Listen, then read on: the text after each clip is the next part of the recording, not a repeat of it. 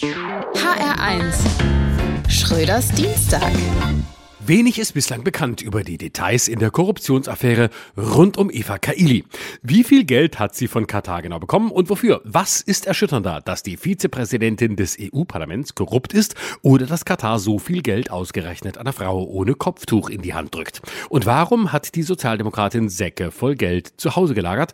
Konnte sie sich kein Schließfach in der Hamburger Warburg Bank leisten?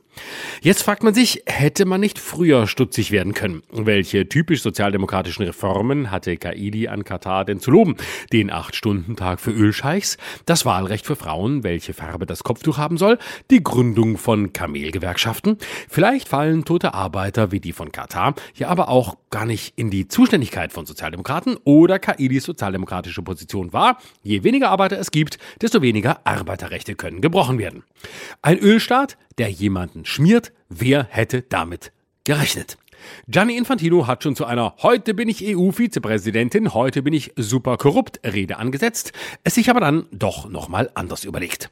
600.000 Euro in Bar sind sichergestellt worden, von Säcken voller Bargeld war die Rede. Gut, aber muss das mit Korruption zu tun haben? Vielleicht sollte sie auch einfach ihre Gasrechnung für Dezember bar bezahlen.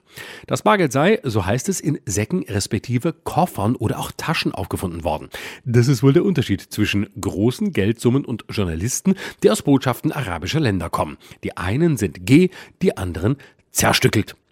Sehr schade auch, dass es nun wohl nicht zur Hochzeit zwischen der korrupten Griechin und der australischen Sängerin Kylie Minogue kommen wird. So sehen sich alle enttäuscht, die darauf gehofft hatten, dass die Popsängerin bald Kylie Kaili heißt. Schlicht unwahr dagegen ist, dass der Emir von Katar zu Kaili persönlich gesagt haben soll, ich scheich dich mit meinem Geld. Schröders Dienstag.